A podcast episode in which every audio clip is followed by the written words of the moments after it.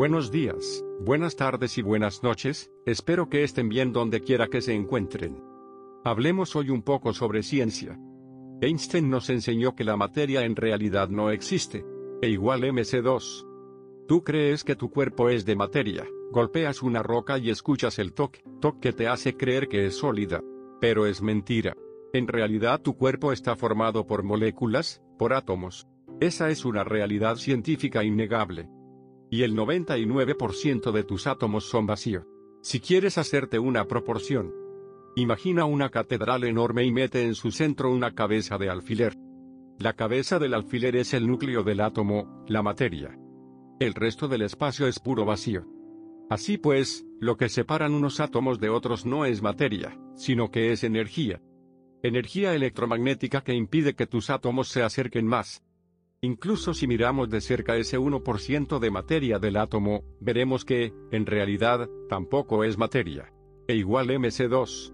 Es decir, m igual e barra c2. Simplificando, en realidad esos electrones, protones y neutrones que forman los átomos no son materia, sino una condensación de una enorme cantidad de energía. Eso es lo que nos enseñó Einstein, tomas mucha energía, la comprimes, y tienes un electrón, un neutrón o un protón. Juntas unos cuantos y formas un átomo. Juntas muchos átomos y tenemos a ti. Así que, en realidad, tu cuerpo no es de materia, lo parece, pero en realidad tú eres una enorme cantidad de energía. Imagínate como una enorme cantidad de chispeante luz, y tendrás una imagen más clara de cómo son las cosas en realidad. Einstein demostró por medio de la ciencia lo que los sabios lamas afirmaron hace ya siglos. La materia es una ilusión. En realidad tú eres energía. Entonces, ¿por qué te ves y te sientes como materia? Ahora puedes alargar la mano y golpear la mesa.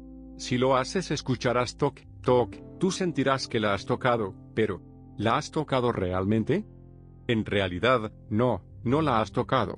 Las fuerzas electromagnéticas de los átomos hacen que, los átomos de tu cuerpo estén a una distancia que, en proporción, están tan lejos como el planeta Tierra del Sol. Sin embargo, la energía sí pasa de tu mano a la mesa, eso es lo que la hace vibrar para producir el sonido de toc, toc. Al mismo tiempo, las fuerzas electromagnéticas de los átomos de la mesa repelen los átomos de tu mano, mientras eso ocurre tú sientes esa fuerza. En realidad lo que sientes son esas energías electromagnéticas, pero no la mesa, ¿te das cuenta de la diferencia? Recuerda la parábola del iceberg, nuestra mente consciente es un 1% del total de nuestra mente, mientras que el subconsciente es el 99% que está oculta bajo el agua. Tu mente subconsciente sabe que, en realidad, lo que sientes es energía. Pero la limitadamente consciente se engaña creyendo la ilusión y pensando que eso es materia.